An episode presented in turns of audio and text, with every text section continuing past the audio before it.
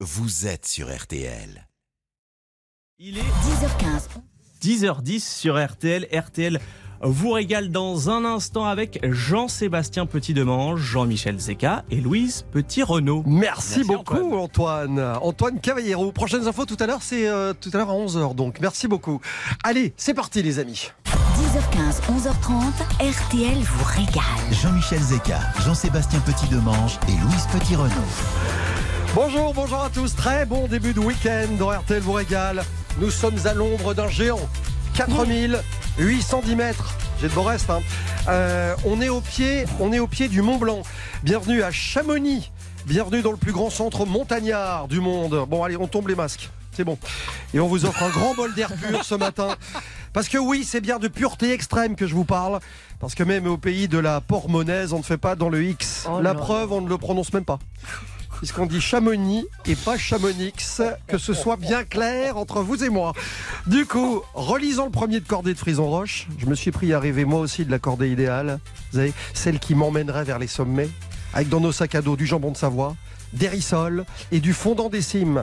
J'ai donc fait appel à deux spécialistes qui, à défaut d'être chamonniards, sont médaillés olympiques d'hiver de tartiflette.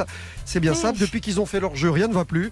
Mesdames et messieurs, la Périne Lafont du Roblochon, voici Louise Petit-Renault. Bonjour, vous êtes en forme ce matin, dis donc. Ceux qui applaudissent un skieur suite à une bonne descente n'ont visiblement jamais pris l'apéro avec lui. Voici Jean-Sébastien Petit-Demange. Bon, ça va pas.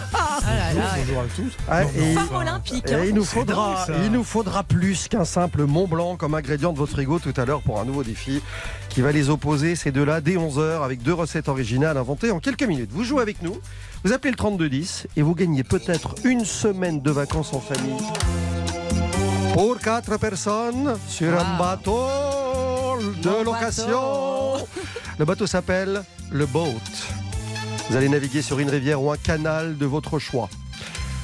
Et au pied des montagnes résonneront les frangines. Fini la flemme, fini les à plus tard, fini les on verra, les promesses non tenues. Mais aussi Ed Sheeran. Et après une réunion de concertation globale qui a duré 48 heures, nous avons décidé de commencer cette émission avec une chanson On adore. qui n'est pas dans les évidences, hein, je dois Non, dire. pas du tout, franchement, pas pas, du tout. tout. Pas La du. La dame de Haute-Savoie pour démarrer. RTL vous régale à Chamonix. Quand je serai fatigué de à ces gens qui m'écrasent.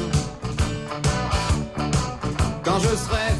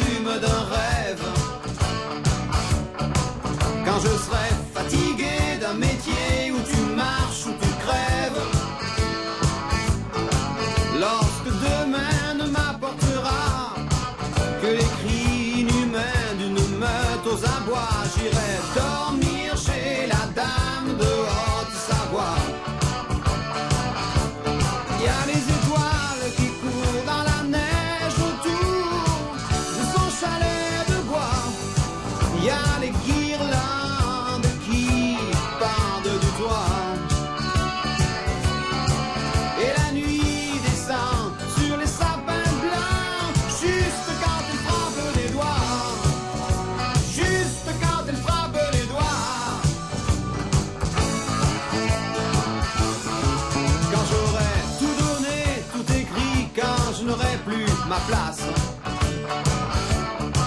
Au lieu de me jeter sur le premier Jésus-Christ qui passe, je prendrai ma guitare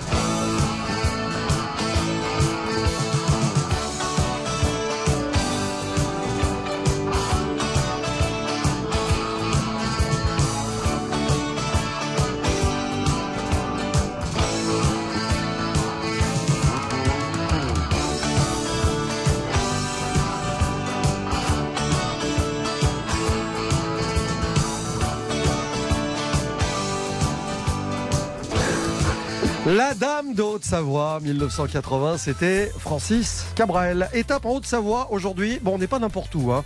Paysage grandiose, site légendaire. Nous sommes au pied du plus haut sommet de la France. Nous sommes au pied du Mont Blanc. Nous sommes à Chamonix. On vous en parle dans un instant sur RTL. Restez bien avec nous. RTL vous régale. Revient tout de suite. 10h15, 11h30. RTL vous régale. Jean-Michel Zeka.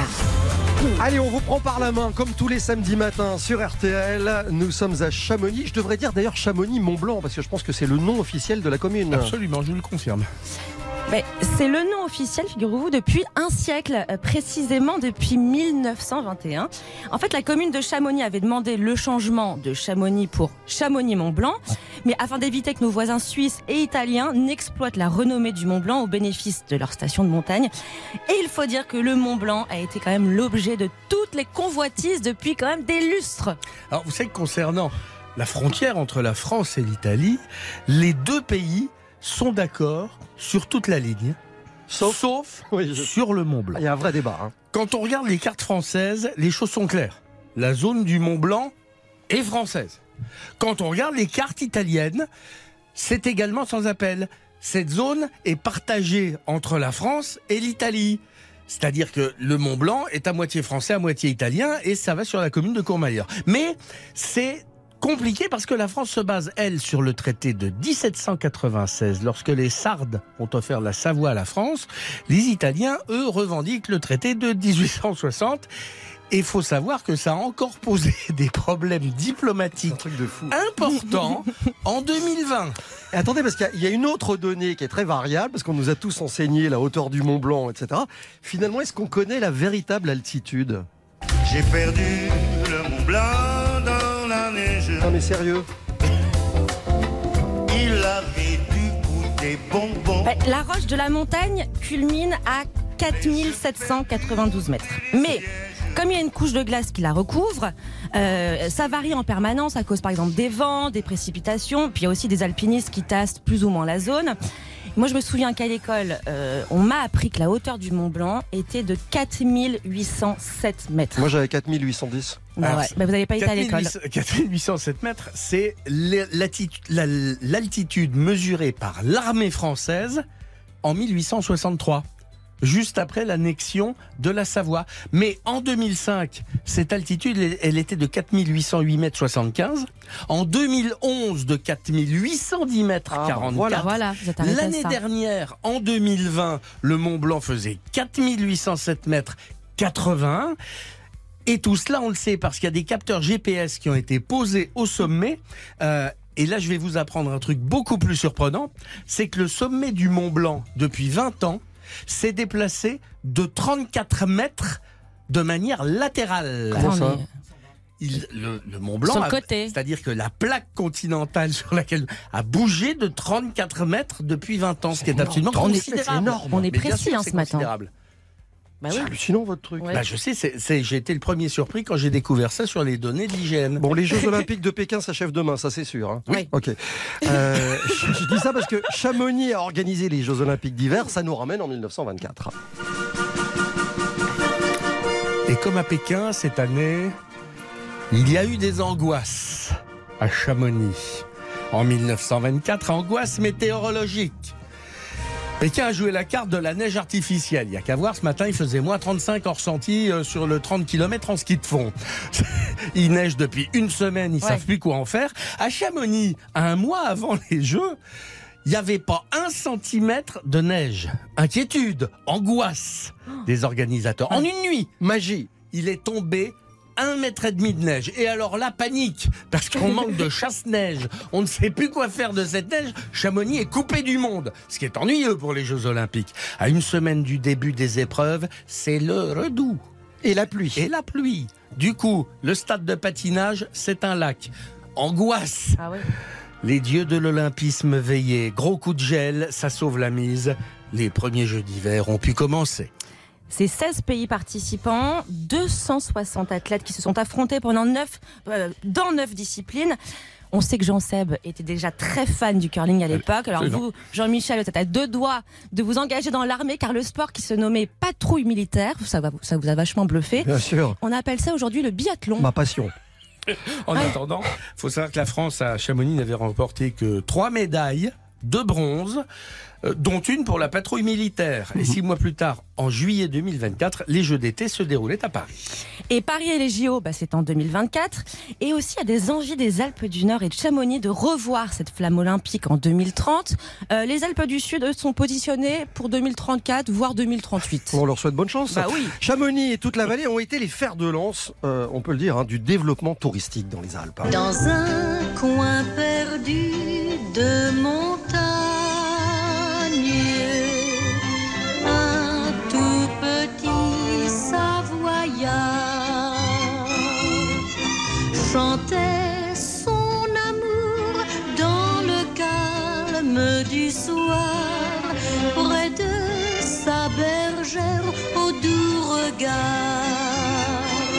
Étoile des neiges.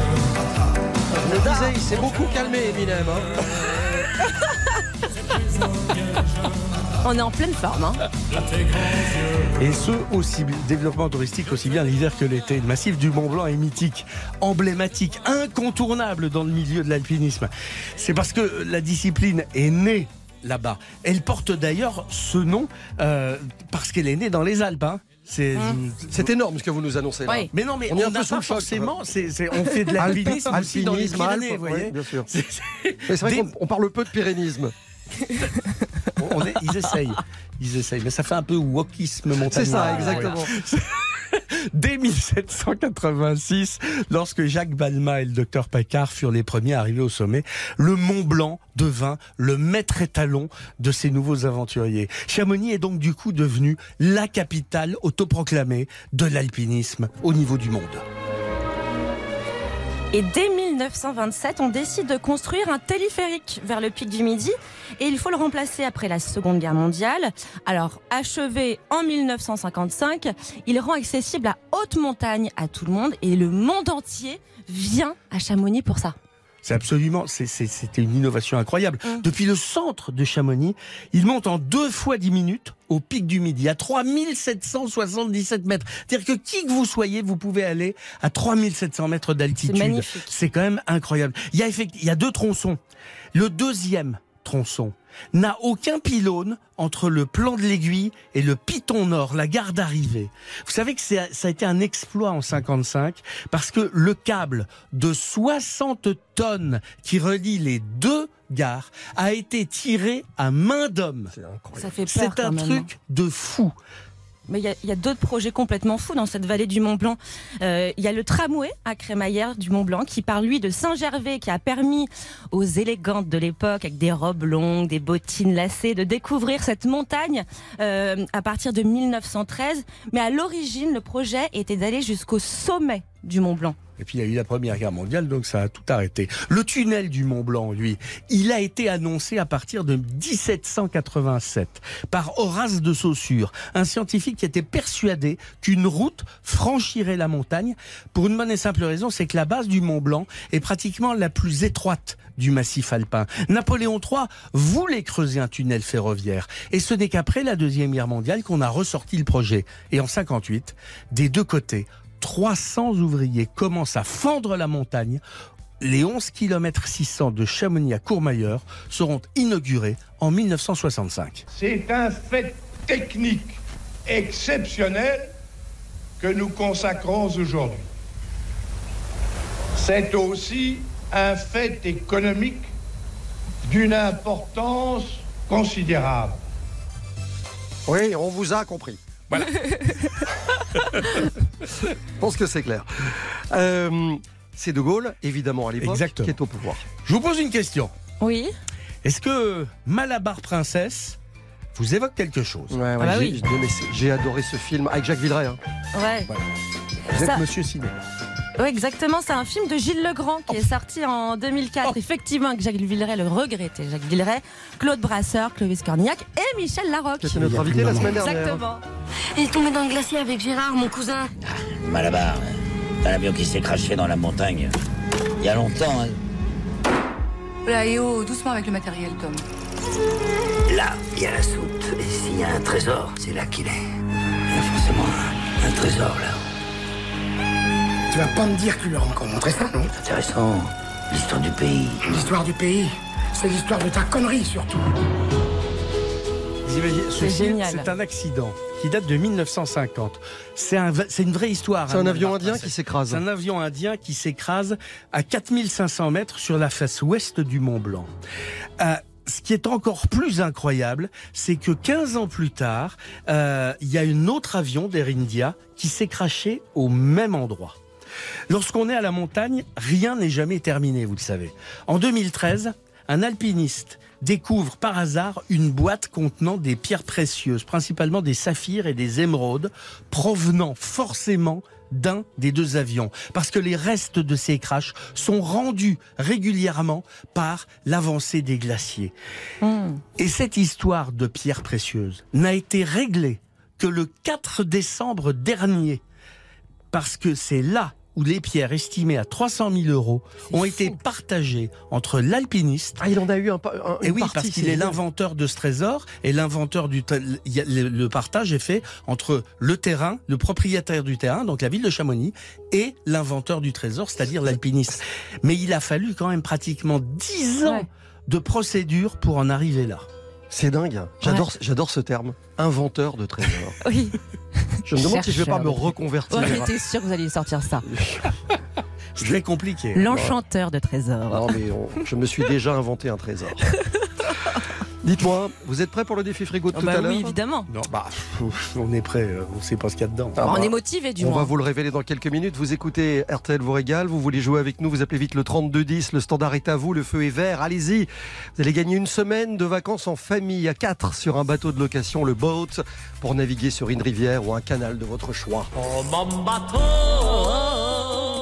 C'est une expérience unique. Vous allez prendre possession d'un bateau dans une des 18 bases de départ, le boat en France, et vous allez pouvoir le conduire vous-même. C'est ça qui est rare. Alors, ce sont des bateaux qui se conduisent très facilement, rassurez-vous. Ça se Oui. conduit sans permis. C'est très confortable. Il y a tout le confort à bord, salle de bain, terrasse, cuisine. Et puis, c'est surtout une très belle manière de, de découvrir nos régions de France en naviguant en pleine nature, par exemple en Camargue, euh, sur la Vilaine en Bretagne, sur la Saône en Bourgogne, pourquoi pas la Charente ou sur les, les étangs du Languedoc, par exemple. Il y a 900 bateaux sans permis le boat en France. Allez jeter un coup d'œil sur leboat.fr. Vous jouez avec nous, vous donnez un indice. Un ingrédient de votre, de votre Oui, frigo. C'est pas un indice, mais un ingrédient de votre frigo. C'est mieux. Et, euh, et on jouera avec ça tout à l'heure. J'ai envie d'un légume aujourd'hui. Enfin, Ah. voilà, je, je passe le message. Vous êtes au régime Je- J'ai envie d'un légume. J'ai envie d'un peu de fraîcheur. C'est pas une patate Né- Une carotte. Ah, on verra ça tout à l'heure. 3210 par téléphone nous avons. On vous attend. À tout de suite Un sur RTL. Bruxelles. Ah, ça suffit. Tout de suite, retour de RTL vous régale. Jusqu'à 11h30, RTL vous régale. Avec Jean-Michel Zeka. On est quand même, pour être très honnête et transparent, dans un vrai débat ici sur le sommet du Mont Blanc qui Oui. se serait déplacé de 34 mètres. Parce que... Non, non, mais je voudrais qu'on revienne là-dessus juste une seconde. Parce que vous me dites, oui, c'est normal, il y a une explication scientifique, tout ça. Mais pour que Non, le sommet bouge, faut quand même que la base bouge. Non, pas du tout, c'est la glace. C'est ça que je ne Ah non, comprends pas. Je les ai c'est la- perdus. C'est la glace qui bouge. Vous avez 15 mètres de glace au-dessus de la roche. Et la glace, elle bouge, elle est, elle est jamais à hauteur en permanence. Donc en fait, le sommet, il Elle bouge. crée des sommets différents, Bah, c'est ça le voilà, truc. hein. forcément. Bon, Eh bah dis donc. on parle un peu de gens. en même temps, je ne suis pas géographe. On va peut-être pouvoir appeler, mais là, on va en avoir pour quelques semaines. hein. Oui. Bon, euh, on va revenir à des considérations qui nous sont beaucoup plus euh, Gourmandes. personnelles. Oui. On va vous parler de jambon. Voilà. Voilà, parce qu'à un moment donné, ça va bien comme ça. Euh, Ça nous rassure, ça. On est en Savoie, on peut pas ne pas vous parler du jambon. De, de Savoie. Je parle de haute charcuterie. monsieur. Ah bah, c'est- c'est- c'est- je, vous- je vous le confirme, c'est parce que le jambon. Mais quand ça- vous dites haute charcuterie, elle Oui. culmine à combien Oh On non. va pas y revenir Stop. non plus tout le temps. C'est- C'est de la haute charcuterie comme on fait de la couture, de la haute couture, parce qu'on utilise la pièce la plus noble du cochon, à savoir la cuisse. Cette cuisse est salée, au sel sec. On caresse cette cuisse au sel à la main. Et cette dommage. étape est déterminante pour avoir un bon jambon de Savoie, pas manque. trop salé. Tout est dans le savoir-faire, c'est magnifique. Le jambon, il va sécher pendant trois mois afin de perdre l'eau qu'il contient naturellement. Et puis ensuite, on va le faire maturer 6, 12 mois, l'idéal c'est 8, selon le poids. Et alors là, bah, que ce soit dans un sandwich en fine tranche, que ce soit à l'apéritif avec un petit verre de vin de Regardez-le, regardez, Jean-Sébastien. une raclette, mais c'est est. c'est le bonheur. Jean-Sébastien Petit de Coff. C'est quoi la pormonaise Jean-Seb la, la pormonaise. Alors la pormonaise, c'est quelque part, c'est la Rolls de la saucisse cuite. Là, on est toujours dans la haute gastronomie. Avec les Dio et, et le saucisson de Maglan, qui sont un peu plus goûteux, on tient l'excellence de la charcuterie savoyarde. On peut pas faire mieux en Europe. La pormonaise, c'est une saucisse à base de porc et de chou. Elle ne doit pas non plus être confondue, attention, avec le pormonnier, qui là est une spécialité de Savoie.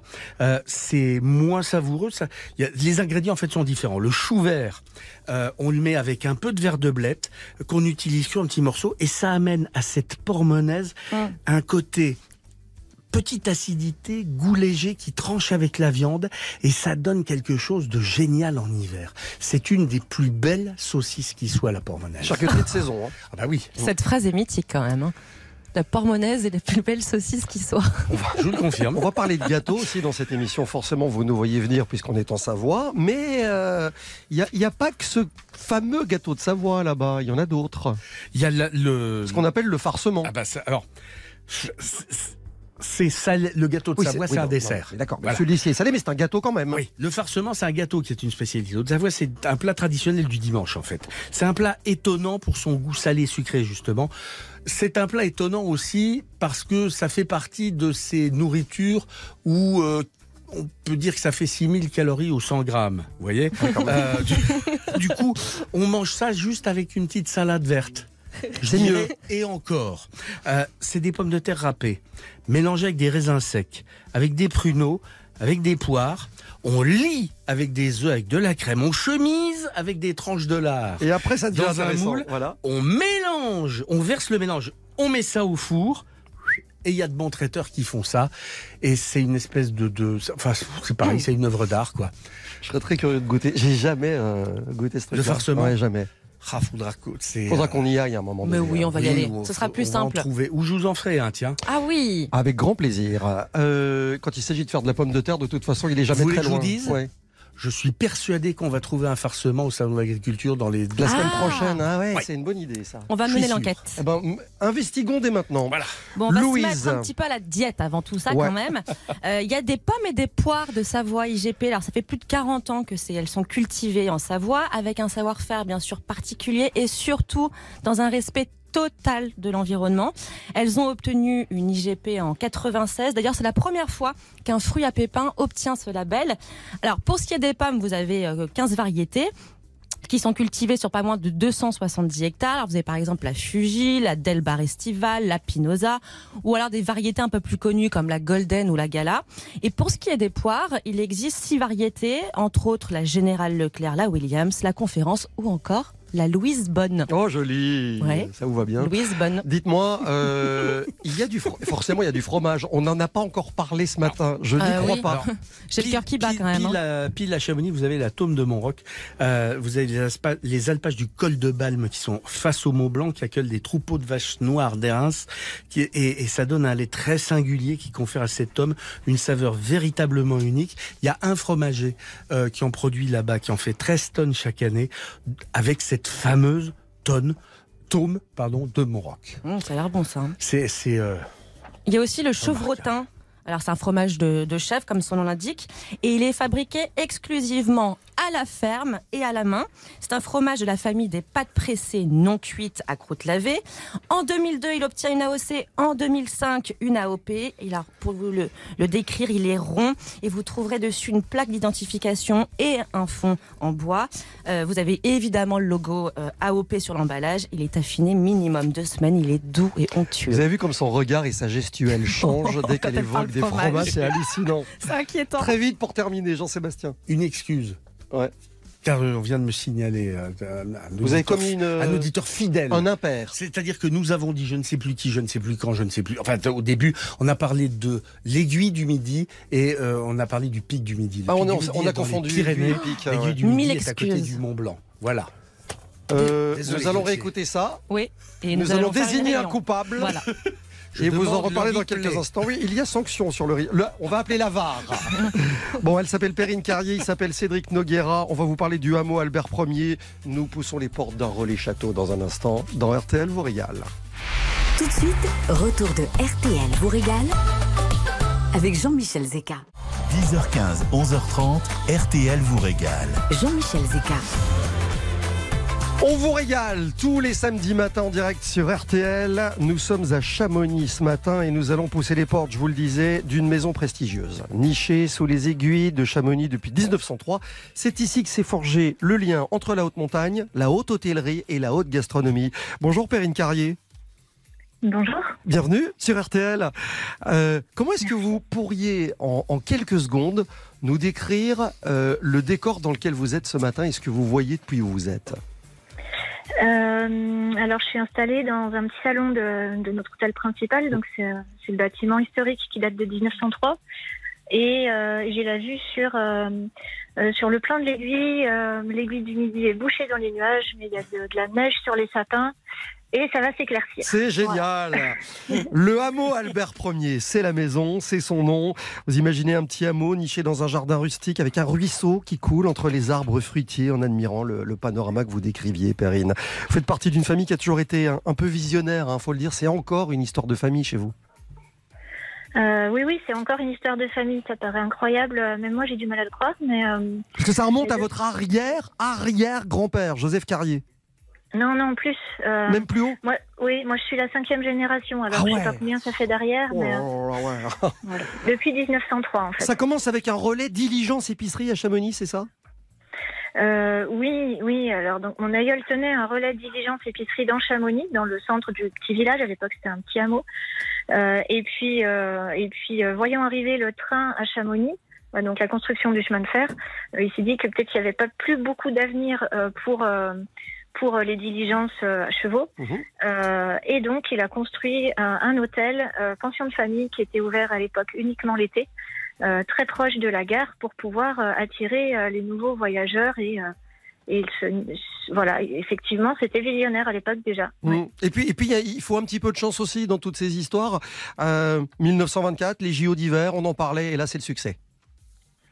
Alors, 1900, en fait, si vous voulez, c'est- euh, vraiment rigolo de, de mettre en parallèle l'histoire de notre maison et l'histoire de la vallée de Chamonix. Euh, 1924, les premiers Jeux olympiques d'hiver. Donc, euh, donc euh, mes aïeux qui étaient à l'époque euh, gestionnaires de l'hôtel se sont dit, oh là là, il faut, il faut réagir. Euh, on va ouvrir l'hiver et donc seulement à cette époque-là, le chauffage est installé dans, l'hôtel. Vous imaginez? Mhm, c'est dingue. Voilà. Bon, vous êtes une vraie chamonniarde, on l'a compris. Du coup, vous avez été plus longtemps finalement piémontais que français dans la famille. Et on retrouve ses origines euh, à tous les niveaux, à la fois dans le lieu et puis aussi dans la cuisine que vous proposez. Il y a des exemples. Oui, oui, bien sûr. Euh, disons qu'on est très attaché à notre terroir, euh, mais euh, c'est vrai que l'histoire du royaume Nice, euh, Nice et Savoie euh, est, est importante pour nous, puisque ça nous ouvre les portes vers euh, euh, les produits magnifiques en Italie, des fromages incroyables, la truffe d'Alba, les noisettes du Piémont, euh, jusqu'à la Riviera. Et c'est euh, une, une richesse euh, incroyable et c'est une source d'inspiration. Mon père s'est beaucoup, beaucoup euh, appuyé et inspiré de cette histoire-là euh, quand il était euh, chef euh, ch- aux manœuvres euh, derrière le piano. Mhm. Ça, ça s'appelle le hameau Albert Ier. Il y a une raison. C'est-à-dire que vous avez construit ce hameau en déconstruisant des fermes traditionnelles que vous avez repositionnées sur le site. C'est une démarche incroyable. Euh, c'est de la gestion de patrimoine en fait que vous avez réalisé. hein. C'est euh, réhabiliter aussi des maisons traditionnelles. Oh, je, je- alors c'est mon père et, ma- et ma mère hein, qui ont construit euh, trois. Oui, quand je dis vous, c'est la famille. hein. Oui, oui, oui. Trois gigantesques fermes euh, en vieux bois euh, dans le jardin. Euh, et, et alors, je pense pas qu'ils aient réfléchi, euh, comme vous le dites aujourd'hui, à la gestion du patrimoine et, euh, et, à, et à tout ça. Euh, simplement, euh, ils étaient passionnés de- d'architecture de montagne. Euh, ils avaient euh, vraiment envie euh, de, de mener à bien ce projet. Et euh, moi, je me souviens, gamine, euh, voir mon père et ma mère aller visiter des anciennes fermes euh, partout dans les Alpes et revenir avec le sourire et dire euh, j'en ai acheté une, Euh, on la démonte, on nettoie le bois, on la laisse de côté, on verra bien ce qu'on en fait, Hmm. mais euh, dans 20 ans, on construit. C'est top. Est-ce que vous nous emmèneriez faire un petit tour en cuisine? Parce que je sais que Cédric Noguera, votre chef, le chef de la maison Carrier, est là. Il est disponible? Oui, oui, oui, il est disponible, il est prêt, il nous attend. Cédric, Donc vous êtes là? Je suis là, je suis prêt, je vous attends avec grand plaisir. Mais bonjour et bienvenue, chef. Bonjour, Voilà. bonjour à tous. Bon, Cédric Noguera, euh, vous connaissez bien euh, cette maison que vous fréquentez depuis Oui. des années. Euh, vous êtes le chef aujourd'hui, je l'ai dit. Alors, si Ouais. on s'installe à votre table aujourd'hui, euh, pourquoi pas après une balade en montagne, en raquette autour de Chamonix, qu'est-ce qu'on peut manger pour le déjeuner aujourd'hui? Enfin, Faites-nous rêver. Un petit rêve, allez, on part sur une petite terrine de caille. On part là-dessus? Allez, on part là-dessus. Avec des petites noisettes du Piémont, qu'est-ce que ça vous, ça Ah, vous, bah, ça vous- Quel ça vous bonheur. Ah ouais, ça c'est bien Alors, ça. petites noisettes torréfiées mélangées dans la terrine pour un petit côté croquant et des petites cailles euh, qui sont juste rôties et cuites ensuite dans la terrine. Mhm. Tout ça mariné dans un petit peu de, de vin blanc. Et ensuite, on cuit ça longuement au four. Ouais. Et après, on vous sert ça avec une petite compotée d'oignons aux châtaignes de pays Oh là là, c'est pas mal. ça. et une petite salade avec des petits cornichons pour le Oh côté là. croquant et le côté acidulé. Mhm. Et pour accompagner tout ça, je vous propose une petite mondeuse confidentielle de 2015 de chez Charles Oh, Crosset. oh à la Ah cave de la maison. Avec modération, évidemment. Oh, ou sans. Non, non, non, Cédric. Calmez-vous, calmez-vous. Dites-moi, chef, je vais vous faire une confidence. J'ai jeté un petit coup d'œil à la carte. Moi, j'ai une passion pour les quenelles, les quenelles de Ah, brochon. c'est Oui. Vous voyez Oui. Alors, on connaît les, les traditionnels, la sauce Nantua, la lyonnaise, etc. Vous faites pareil ou, c'est, ou vous les avez twistés un peu? Exactement. Je, je me suis permis de twister légèrement, mais pas la quenelle. hein. Hors de question. Ça, c'est interdit. L'accompagnement. l'interdis aussi. La sauce. C'est quoi le twist, vite fait?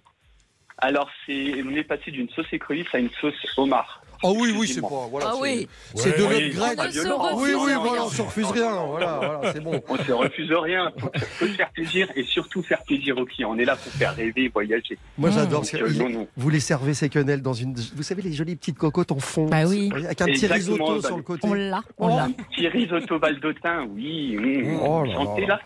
J'ai- Petite Alors, crème, petite fontine euh, d'Italie qui non, je t'ai plus, qui a chef. donné de l'onctuosité. On s'imagine les poissons du lac, on s'imagine les fromages locaux, etc.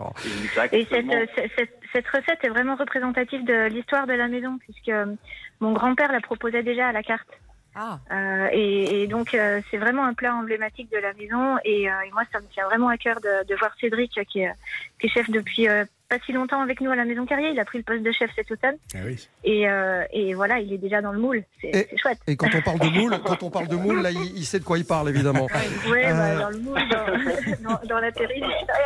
Pour terminer, je précise que vous avez reçu le prix Coup de cœur 2022 du jury Clé Verte, qui est un prix qui valorise l'hôtellerie éco-responsable et durable en France. Et ça, c'est très bien. Le hameau Albert 1er, 38 route du Boucher à Chamonix-Mont-Blanc, s'il vous plaît. Hameaualbert.fr pour tous les détails. Merci mille fois d'être passé dans cette émission, euh, parce que c'est l'esprit d'RTL vous régale, la manière dont vous gérez l'affaire. on vous embrasse, on vous souhaite un très bon week-end. À bientôt. Merci. Merci. Perrine, merci chef Perrine Carrier, le chef Cédric Noguera étaient nos invités. Quelques notes, les frangines sur RTL. Faudrait que je passe au pressing, que je rappelle ma grand-mère, que j'étende la machine et qu'on aille boire un verre, ça fait longtemps. C'est vrai, ça fait longtemps. Faudrait que je reprenne ce film que j'avais commencé dix fois déjà. On est toujours pressé, jamais le temps de s'ennuyer, vraiment de prendre le temps. Fini la flemme, fini les à plus tard, fini les on verra, les promesses non tenues, fini la flemme, fini les à plus tard, fini les on verra, vivre le temps venu. Tam, tam, tam, tam, tam, vivre le temps venu. Tam, tam,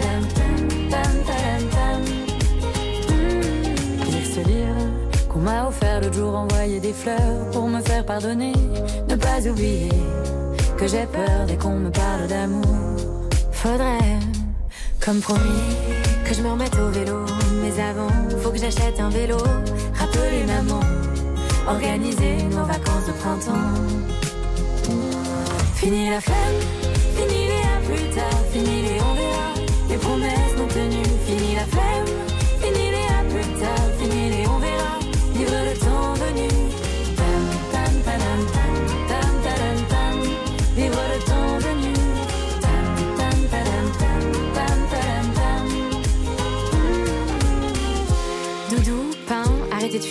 Annuler rendez-vous, prendre un abonnement à la salle, acheter des clopes, anniversaire Clément, réparer ordi, vitamine C, écrire une chanson sur les listes. Fini la flemme, Fini les à plus tard, fini les on verra, les promesses non tenues, fini la flemme, fini les à plus tard, fini les on verra, vivre le temps venu. Fini la flemme, fini les à plus tard, fini les on verra, les promesses non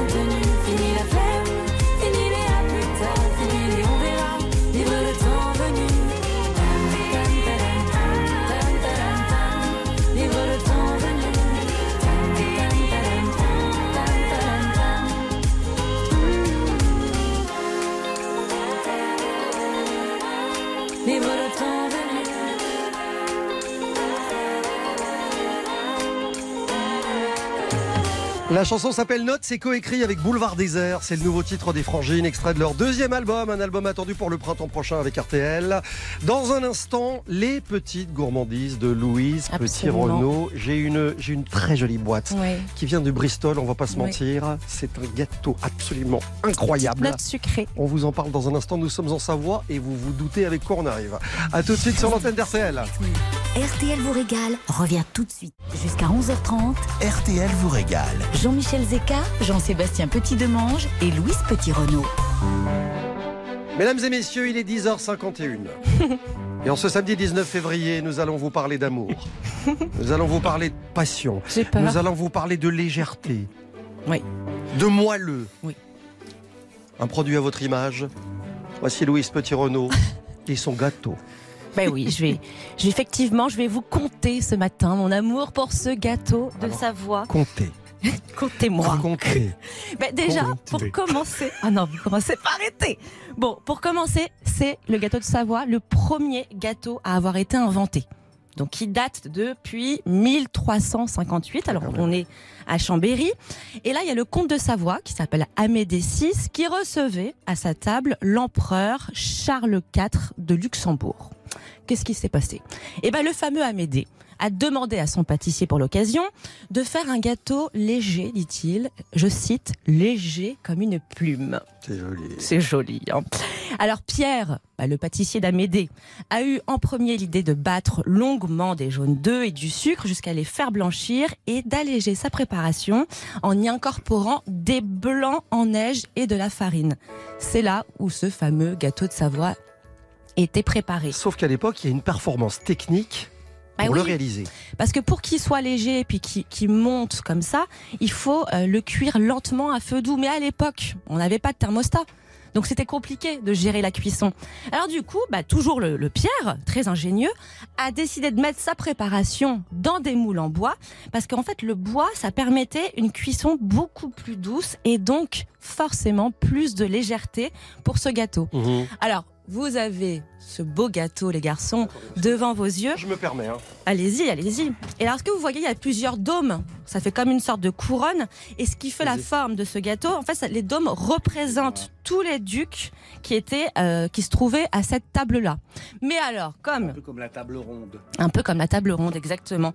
Il y a une autre légende aussi qui raconte que l'origine de ce gâteau de Savoie se situerait plutôt du côté de l'Italie du Nord, parce qu'il y aurait soi-disant une trace écrite qui se trouve dans un ouvrage du valet Louis XIV, qui dit que le gâteau de Savoie, alors il m'écoute plus du tout, hein, Non, mais que je suis le fond. gâteau de Savoie est identique à celui de Milan. Mais bon, comme on n'aime pas trop, oh là là, je vous raconte pas la tête des garçons en train de goûter là, Non, le gâteau sans- de Savoie. Sans rigoler, c'est hallucinant. C'est délicieux. C'est extraordinaire. Vous pouvez Oh le là trouver là, oh, c'est- J'en ai goûté des gâteaux de Savoie, mais alors celui-là, Vous vous rendez compte que c'est un des premiers gâteaux qui a été créé? Et aujourd'hui c'est vraiment le gâteau traditionnel folie. et on le retrouve sur toutes les tables des restaurants en Savoie. Alors Ouais. autant chez les aubergistes que chez les chefs étoilés. Alors là vous le goûtez, il est 10h54, on peut le prendre au petit déjeuner. Il y a de la vanille là-dedans, bonne, il y a de la vanille Ouais, avec la une vanille. bonne confiture maison, Mmh. imaginez.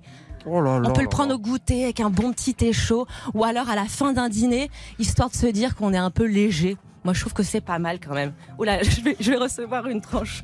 Bon, alors je vous laisse fondre hein, devant ce gâteau. Euh, Souvent, non mais souvent c'est sec. Bah oui. Ça, souvent, ça peut être un peu sec quand c'est fait de manière industrielle. Ce Et qu'on vous- a là, c'est Mais incroyable. surtout, moi, ce que je trouve vachement rassurant, c'est que vous savez que les, les pâtisseries aujourd'hui traditionnelles reviennent à la mode. On fond devant un baba au rhum. Le journal inattendu. On fond devant. Ah oui, non, mais c'est pas Bah oui, grave. c'est inattendu. C'est inattendu, C'est voilà. inattendu. On fond devant un baba au rhum, devant un Paris-Brest, devant un Saint-Honoré. Et le gâteau de Savoie, c'est un gâteau traditionnel et on le retrouve euh, vraiment partout. Celui que vous êtes en train de goûter là, il nous vient tout droit du palace parisien, le Bristol. C'est le chef Pascal Hennig qui nous l'a conçu avec salue, amour. Qu'on salue. Alors, il y a de la farine, de la cassonade, du beurre, des gousses d'ail et bien évidemment Des gousses d'ail. Des, Des gousses j'ai- J'étais en train de, de me poser la question. Alors, je me dis, depuis qu'on a déplacé le sommet du Mont Blanc et qu'on met de l'ail dans le gâteau de Savoie, Et, et qu'on met le pic du midi à la place de l'aiguille. voilà. Je me dis que tout est possible Non, évidemment. dans le journal inattendu. Un journal inattendu, des gousses de vanille et puis évidemment des blancs d'œufs qui rend ce gâteau complètement léger. Alors surtout la bonne nouvelle, c'est que ce, ce gâteau de Savoie, euh, le Bristol peut vous le livrer partout en France sur le site The Bristol Shop and Go. Euh, vous trouvez aussi plein de recettes sur internet. Moi, ce que je trouve quand même rassurant et réconfortant, c'est qu'on perde pas ces belles traditions. Moi, il y a un truc qui m'inquiète par contre. Dites-moi. C'est que Jean-Seb a le couteau et que pour les récupérer, ça va être compliqué. Parce qu'il se, il se paye des tranches, mais c'est un truc de dingue. Il a mangé la moitié Oui, du gâteau oui, tout oui, seul. Ah, c'est Ouais. bon. Il est très bon. Il est, il est mortel. Il est presque aussi bon que celui de Mercotte. Ah, Ah, J'ai pas goûté celui de Mercotte. bah c'est une- elle a une recette fantastique, Mercotte. Qu'on embrasse. Fantastique. Vous On parlez de recettes, ça tombe bien. Parce que vous allez nous en inventer deux Oui. très originales dans quelques instants, sur base d'un ingrédient. Parce que là, j'ai l'ingrédient, vous ne l'avez pas encore. Allez. J'ai l'ingrédient, j'ai demandé un Une légume. Non, j'ai demandé un légume, c'est un légume.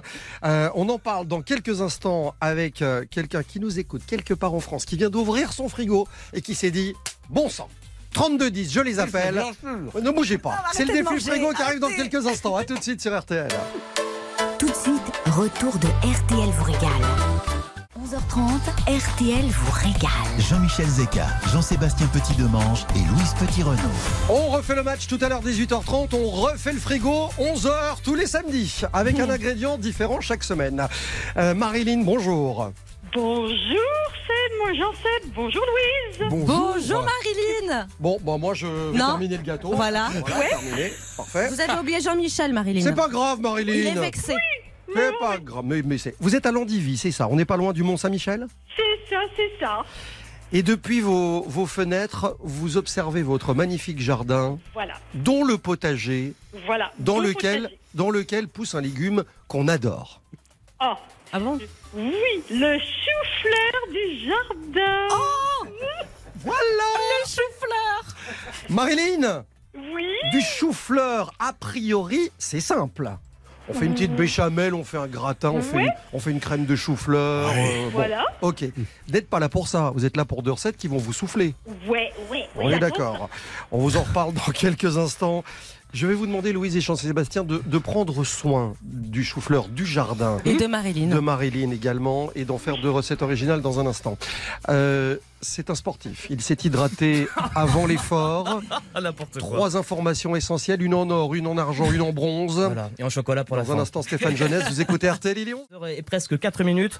La suite d'RTL vous régale avec le légume le préféré des enfants, le chou-fleur. Ah bah, Vous allez voir qu'on va en faire un truc très Merci sympa. pour la pression, Ouais. Stéphane. Si vous voulez pas vous faire déborder sur l'aile gauche par Jean-Sébastien sur le gâteau de Savoie, faut y Non, aller j'y vais maintenant. là, j'y vais tout de suite. Merci. Stéphane Jeunesse, prochaines infos tout à l'heure à midi. RTL vous régale. Jade, vous avez des, des robots domestiques ou pas à la maison? Bien sûr. Ouais. Et vous, ça bug pas? De temps en temps, mais c'est pour mon bien. Ouais, je pense savoir plus. Pour notre invité de 11h30. Mais vous êtes vraiment un malade. hein. Notre invité de 11h30, elle, elle a des gros problèmes soigner, avec ses petit. robots. Ça s'appelle Big Bug, c'est disponible sur Netflix, le nouveau film. Et Isabelle Nanty sera avec nous pour nous parler de tout ça. Et évidemment, on va refaire la télé avec elle. Et on va revenir sur les problèmes de robots de Tout à Jade. fait, tout Soyez à là, fait. hein. Tout à fait. 11h30. RTL vous régale avec Jean-Michel Zeka. Ça, si ça sent bon.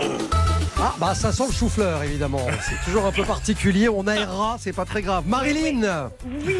Bon, euh, Marilyn, écoutez bien ce que je vais vous dire. Parce que, Oui. avant de vous révéler ce que vous allez gagner, Oui. on en parlera dans quelques instants. Jean-Sébastien Petit-Demange, le bien nommé, vient de nous dire, juste après les infos, pendant la petite coupure pub, je vous préviens, on n'a jamais, je dis bien jamais, Présentez une recette pareille Oh. sur l'antenne d'RTL dans le défi frigo. Oh là là, ça va être super. D'où l'art de se coller une pression monumentale. Il m'a même dit abandonne, j'ai déjà gagné. Bon. Nous allons vérifier dans un instant si l'homme est visionnaire Voilà. ou trop ambitieux. C'est lui qui démarre. Marilyn propose du chou-fleur. C'est l'ingrédient du défi frigo qui commence maintenant. Vous allez faire une pizza, Marilyn. Une pizza Ouais, je vous explique. On l'a perdu. Vous allez prendre un demi-chou-fleur que vous allez mettre dans votre mixeur avec un œuf entier, 60 grammes de parmesan, une petite cuillère à soupe de vinaigre de riz, une bonne cuillère de crème fraîche et vous mixez, vous mixez, vous mixez, vous mixez. Vous allez prendre cette pâte qui va sortir de votre mixeur que vous allez étaler entre deux papiers fines cuisson. Chou-fleur est cru. Bien sûr. Et vous allez passer ça au congélateur 5 minutes pour que ça fige. Quand c'est figé, vous retirez un papier cuisson évidemment et vous allez déposer sur, cette, sur ce fond de pâte un beau coulis de tomates parce que je suis sûr que vous avez du coulis de tomates au naturel parce que vous avez Ah des tomates dans votre jardin Ah oui, oui, oui. que vous allez mélanger avec du gorgonzola. Et vous passez ça au four à 240 degrés 6-8 minutes. Et au sortir du four, vous mettez un petit filet de miel. Et là, vous avez un truc que vous n'avez jamais goûté. C'est un vendeur de parapluies. Et qui va vous épater. Je ne le crois pas. Je le crois pas. Ouais, ouais, c'est bien. Ouais, Pizza à- à- au chou-fleur, mais c'est C'est gluten free. Ah ouais ouais. C'est vegan. Ouais. C'est la fête. C'est peut-être Victoire Free aussi, vous allez voir.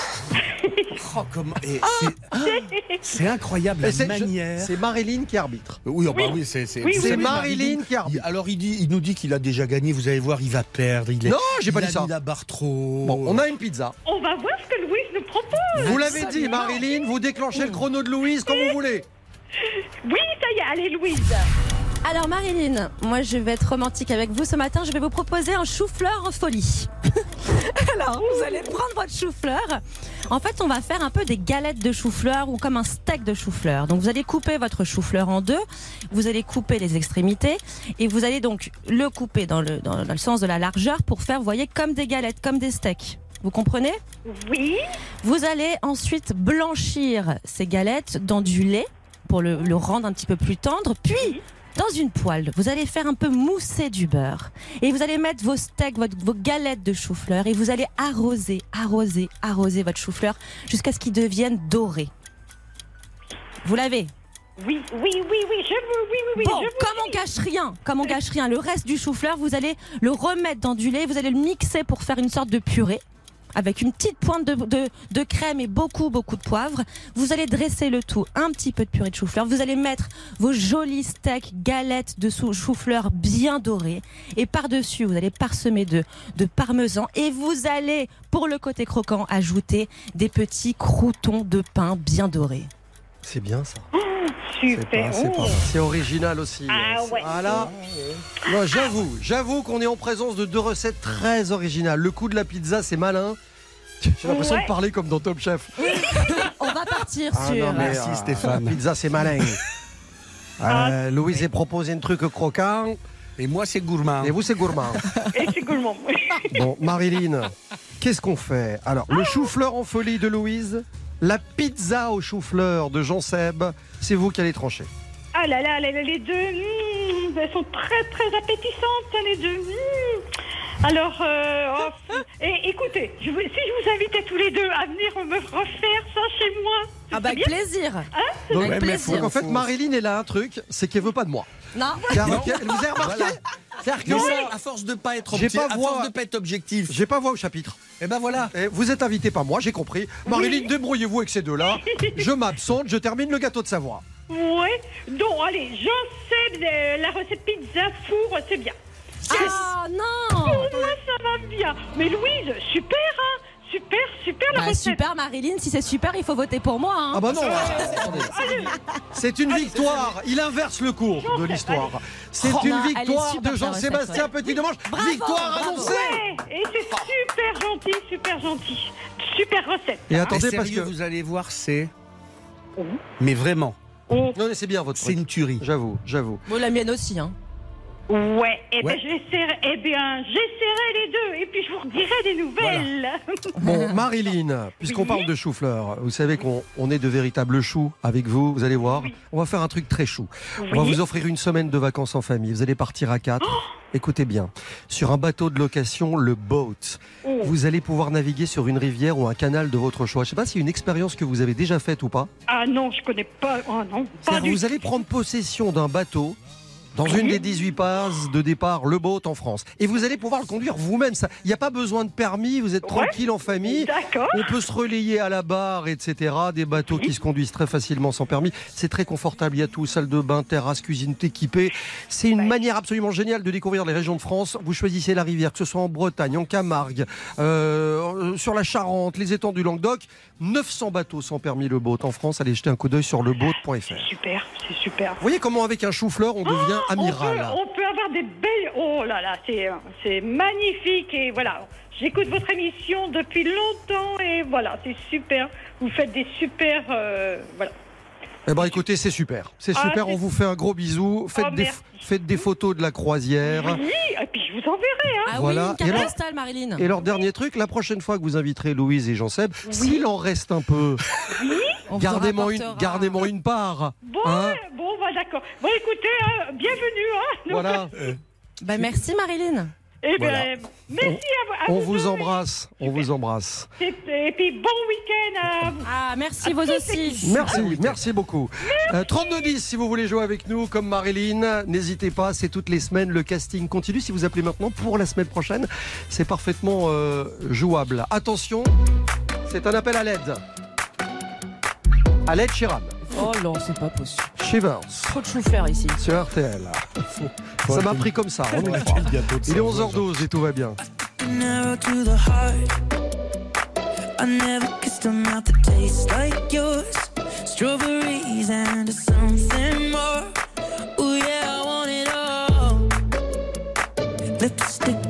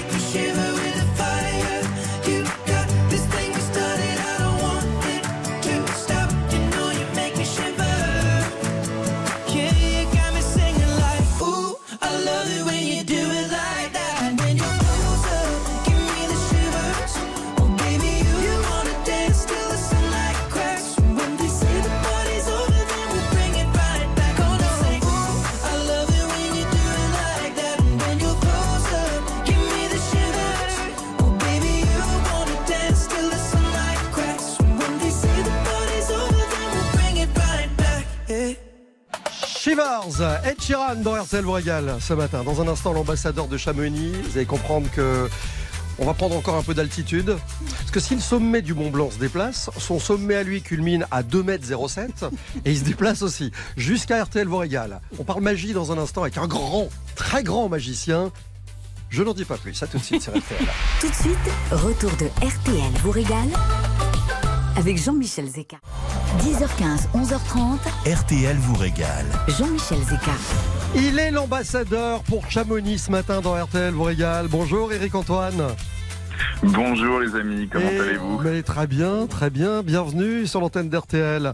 Je le disais, le plus, Merci. grand, le plus grand magicien du monde. hein, euh, par la taille et par le talent. Oui. C'est vrai, les 2m07 Oh, ou alors ça change comme le Mont Blanc chaque année en, en réalité, ça, ça évolue un peu parce que c'était 2m07 avec l'érection capillaire, c'est-à-dire les, les cheveux dressés sur la tête.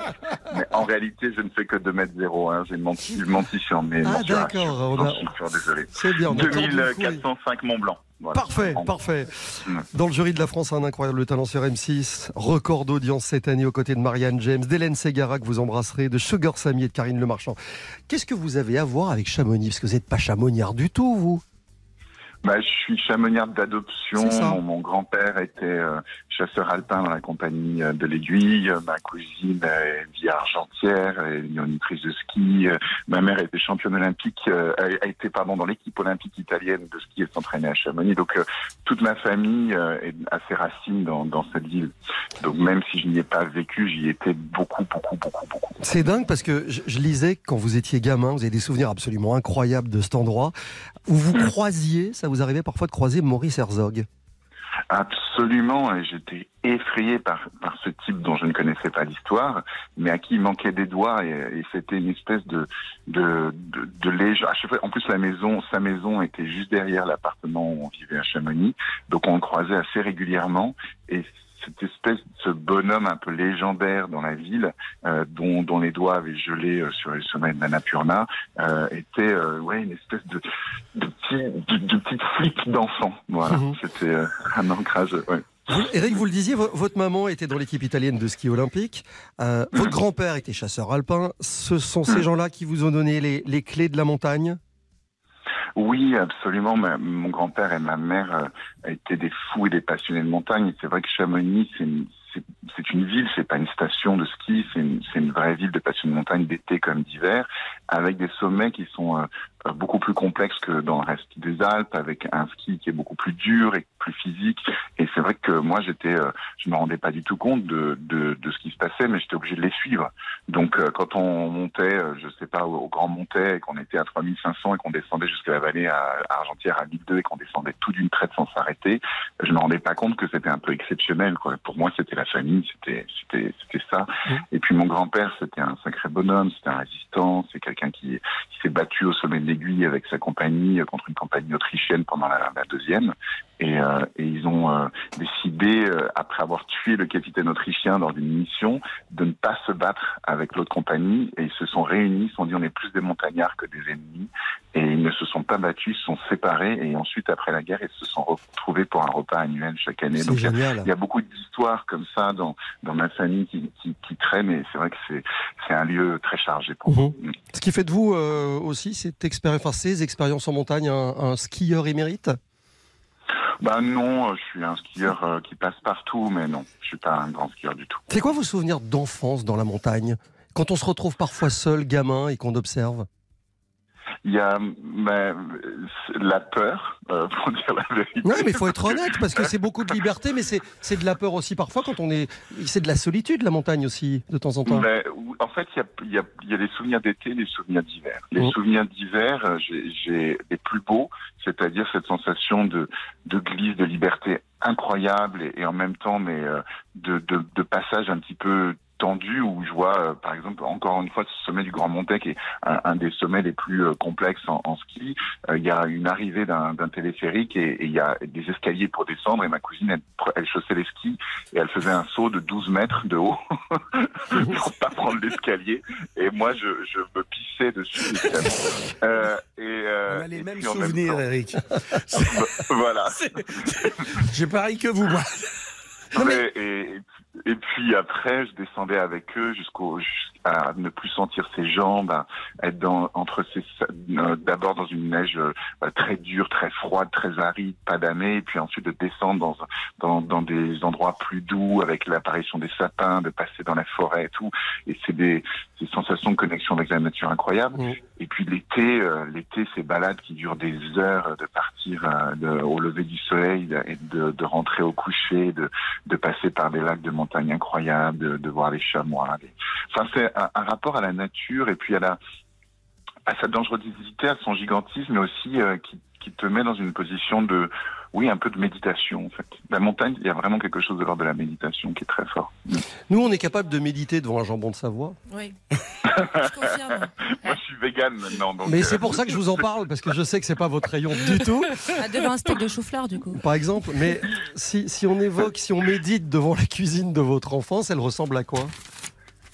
Mais ma- la cuisine de mon enfance a été tout à fait euh, carnivore. D'ailleurs, euh, la question se posait même pas.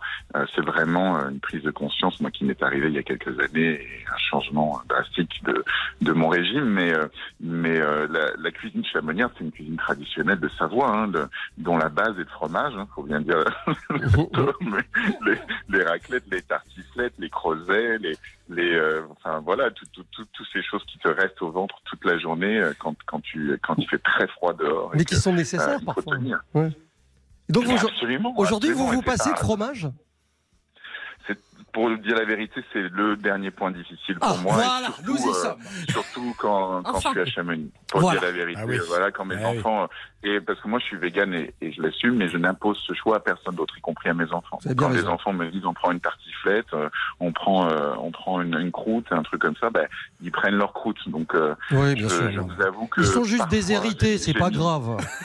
J'ai mis la fourchette dedans, quoi. Je peux pas dire que j'ai jamais mis la fourchette dedans. J'aime bien ces interviews vérité. Hein, Ces moments de confession un peu intimes où un vegan annonce qu'il continue à planter son, son pain dans, du, dans de la fondue au fromage de temps en temps. Vous pouvez pas Ah, savoir ce que ça nous fait plaisir. Faut dire la vérité, c'est extrêmement rare. Mais, mais euh, en toute sincérité, ça m'est arrivé. Mm. Voilà. Eric, pour terminer, la montagne et vous, c'est une vraie histoire? Parce que vous vivez en Provence, je crois, aujourd'hui, mais vous êtes au pied de la Sainte-Victoire. Absolument. Je suis à deux pas de la Sainte-Victoire, qui est un peu ma, mon, ma petite Alpe, mon petit bout d'Alpe de préalpe euh, euh, provençale, et où j'aime euh, j'aime grimper, qui est, qui est une montagne aussi magnifique, qui a, qui a aussi ses reflets, des, des couleurs qui sont euh, très très spécifiques, et où je retrouve parfois même des odeurs et des senteurs des Alpes. Ouais. Éric Antoine, le nouveau spectacle d'Éric s'intitule Grandis un peu, c'est en tournée dans toute la France. Vous serez le 3 mars à Lille, le 10 à Genève, le 29 à Lyon, puis il y aura les dates à Annecy, Nice, Brest, euh, bref, une très très belle tournée. Éric Antoine qui parle de la montagne avec beaucoup de cœur, je trouve. Oui. Vraiment. C'était sympa de vous avoir. Merci Éric, on vous embrasse. Merci à tous les trois de Merci. m'avoir accueilli. Très bon week-end. de ce lieu. Et j'espère que ça inspirera des balades aux uns et aux autres. Voilà. Bon week-end à vous aussi. À très vite, à très vite. Jean Seb, dans quelques instants, un petit pas, mais beaucoup plus loin. On, Oui. va, on va aller de Chamonix à. Vous allez voir, je vous emmène en Ukraine, mais pas pour les raisons que vous imaginez. Regardez-le, Ah. il a le, il a le Il regard, il a la, il a la Hein tête d'un type Ouais. qui a gagné avec une pizza au Ouais, chou-fleur. ouais. Oh, bah, c'est bon, papa, dingue. hein. Restez bien avec nous. RTL vous régale revient tout de suite. 15 11h30, RTL vous régale. Avec Jean-Michel Zeka, Jean-Sébastien Petit-Demange et Louise Petit-Renault. Le petit pas plus loin de Jean-Sébastien, pour comprendre le lien entre Chamonix et ce pays qui est au cœur de l'actualité l'actualité. en ce moment. Absolument. Nous partons pour l'Ukraine. L'Ukraine, c'est un, un pays de 40 millions d'habitants considéré comme le berceau de tous les peuples slaves orientaux.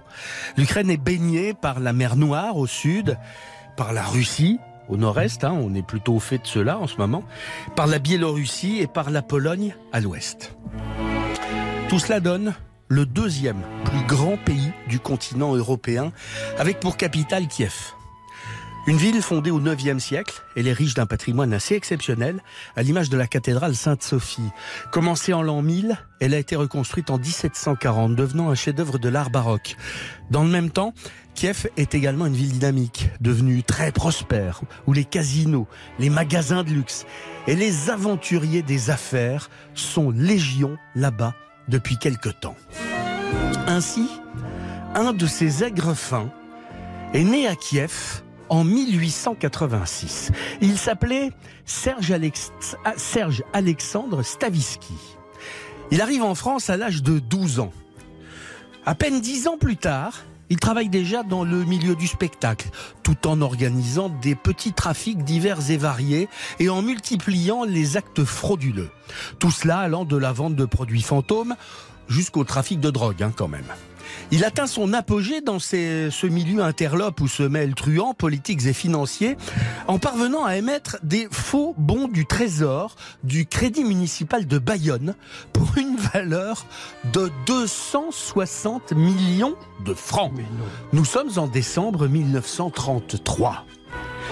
Le scandale politico-financier qui en découle est absolument considérable. Le gouvernement tombe. Le 9 janvier 1934, le canard enchaîné titre Stavisky s'est suicidé d'une balle tirée à 3 mètres. C'est cela d'avoir le bras long.